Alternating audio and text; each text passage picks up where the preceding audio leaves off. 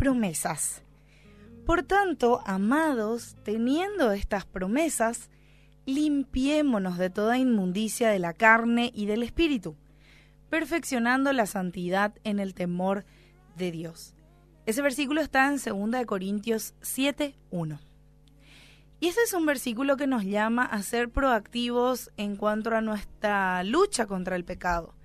Pablo nos, exhorta, digo bien, a limpiarnos no solamente de toda contaminación de la carne, sino también de toda inmundicia del espíritu. Pues no solo luchamos contra el mundo, ¿verdad? Sino con la presencia misma del pecado en nosotros, ¿sí?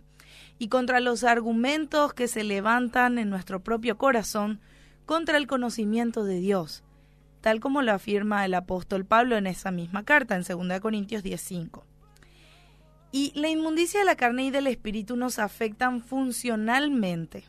Se trata de una lucha de valores y afectos ahí en nuestro corazón, que enfría nuestra devoción y comunión con Dios.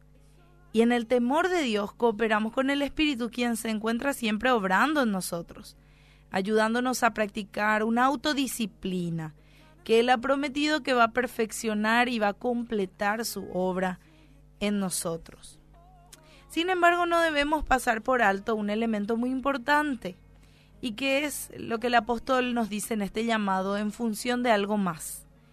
Y el versículo comienza con una expresión que nos conecta con todo lo que él ha estado hablando anteriormente. Por tanto. Así que es cierto que somos llamados a vivir misionalmente en nuestras comunidades, siendo instrumentos de reconciliación y de restauración en medio del quebrantamiento con gracia, verdad, humildad, sirviendo a nuestro prójimo. Sin embargo, el capítulo 6 nos recuerda que debemos hacerlo también conscientes de que somos templo del Dios viviente.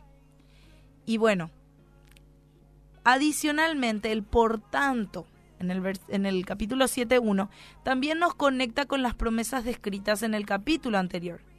Yo seré un padre para ustedes y ustedes serán para mí hijos e hijas. Y esta es la verdad transformadora que hace posible continuar nuestra batalla con fe y gozo, sabiendo del compromiso y agrado de, nuestro Padre, ¿verdad? Independientemente de nuestro desempeño. Pero todo gracias a la gracia de Jesucristo, que ha sido acreditada a nuestra cuenta. Y por eso somos hijos amados de Dios a través de Cristo. Así que qué grandiosas noticias para nosotros. La obra de Cristo en la cruz del Calvario, en nuestro lugar, ¿sí? fue a nuestro favor. Y sabemos que Jesús mismo es la promesa cumplida del Padre, tal como lo expresó el apóstol Pablo.